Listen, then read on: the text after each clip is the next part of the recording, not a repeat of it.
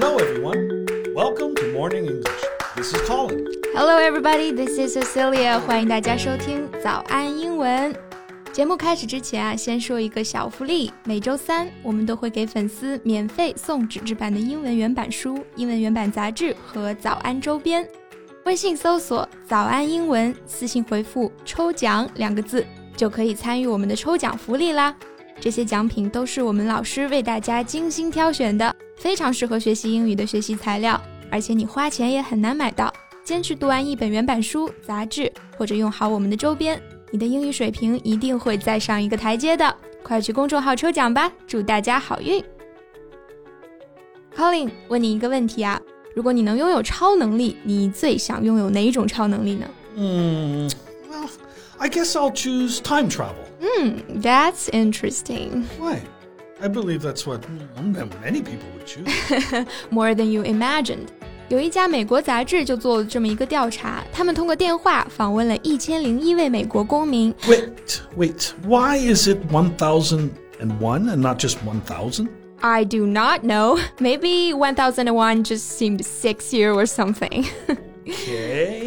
Anyway, they called up 1001 people and and they asked a bunch of questions, including this one. If there was one futuristic invention that you could own, what would it be? futuristic invention? 嗯，就是你最想拥有的未来的发明是什么？那这个 future 我们都知道啊，作为名词呢，它表示未来、将来。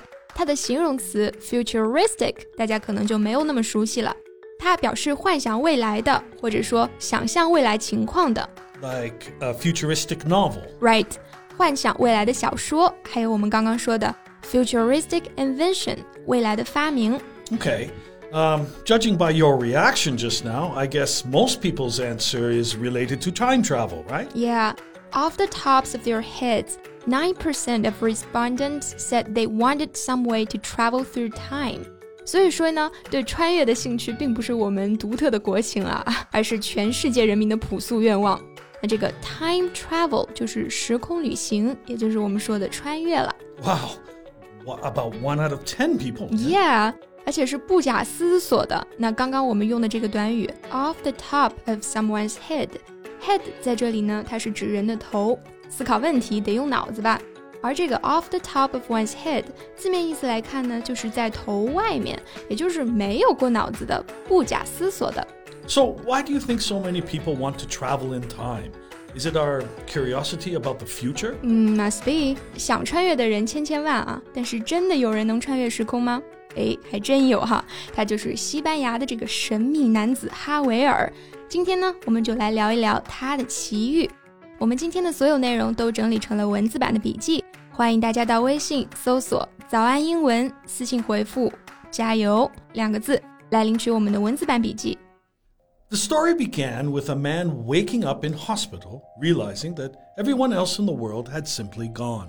听起来很像科幻小说或者说电影的开头啊，但是这恰恰却是发生在一名叫哈尔维尔的男子身上的真实经历，至少他是这么声称的哈。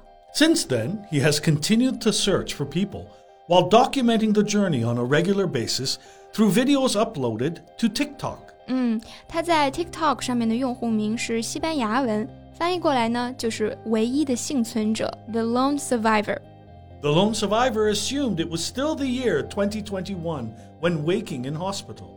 But that was until observing that all the electronic devices stated the year was actually 2027. 哇， 虽然说呢，他声称自己失忆了，但是呢，凭借醒来时候身边的文件，他知道了自己名叫哈维尔，又凭借电子设备知道了呢，他处在二零二七年。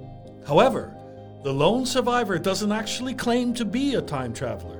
Instead, Javier claims to be in a parallel world. 嗯，也就是说，他不是我们通俗意义上说的穿越时空了，而是处在一个平行世界。那 parallel 做形容词的时候呢，表示平行的、同时存在的，所以 parallel world 就是我们说的平行世界。 Right, a world that runs alongside this one, albeit six years in the future. 虽然时间显示他穿越到了二零二七年，但是据他说呢，他还是生活在二零二一年的空间当中，那周围的一切都是停留在二零二一年的。 In this sense, Javier does not appear to be someone traveling through time, but more of a case of someone who is communicating across worlds without people or animals.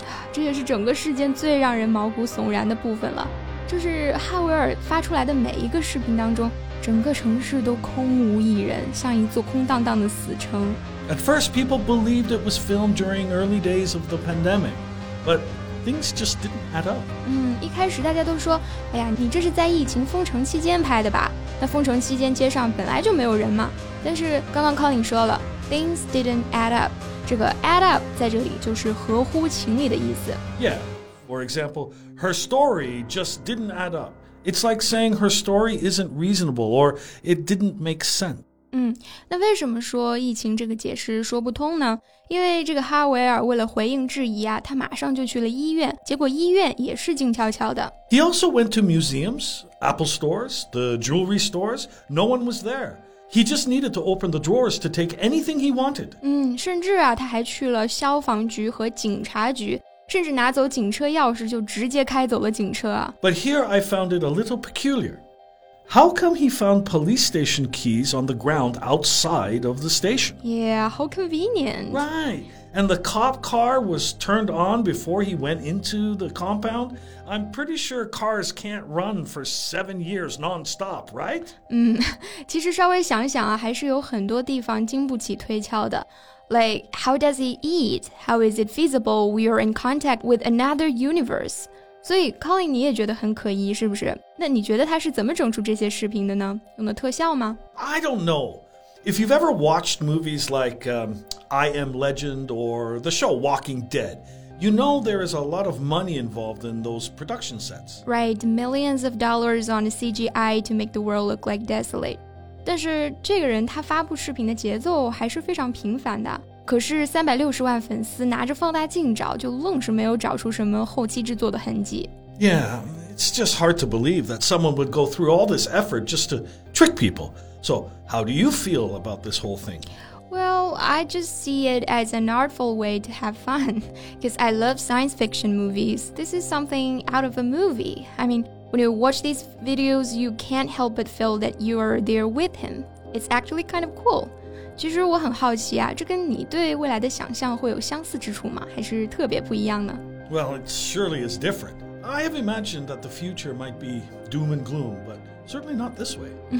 全世界就剩你自个儿一个了，是吧？嗯，这个可能还真的没有想象过，也不敢去想啊。那刚刚 Colin 在形容这种情形的时候呢，用了一个表达叫做 doom and gloom。doom 用作名词的时候，可以表示世界末日。那 gloom 这个名词呢，它表示忧郁、愁苦和无望，所以放在一起呢，doom and gloom 就表示前景暗淡、凄惨无望。That's the reason why I I kind of like these videos because thinking about that version of the future, we're going to realize how much people matter to us. 说的没错啊，就好像那种噩梦初醒的感受，对不对？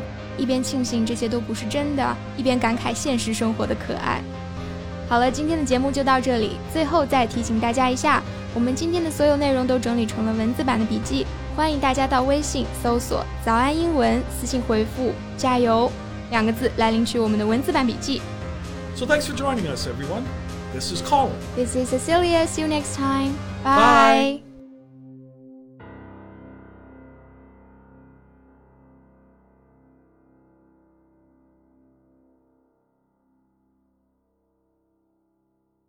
This podcast is from Morning English. 学口语就来早安英文。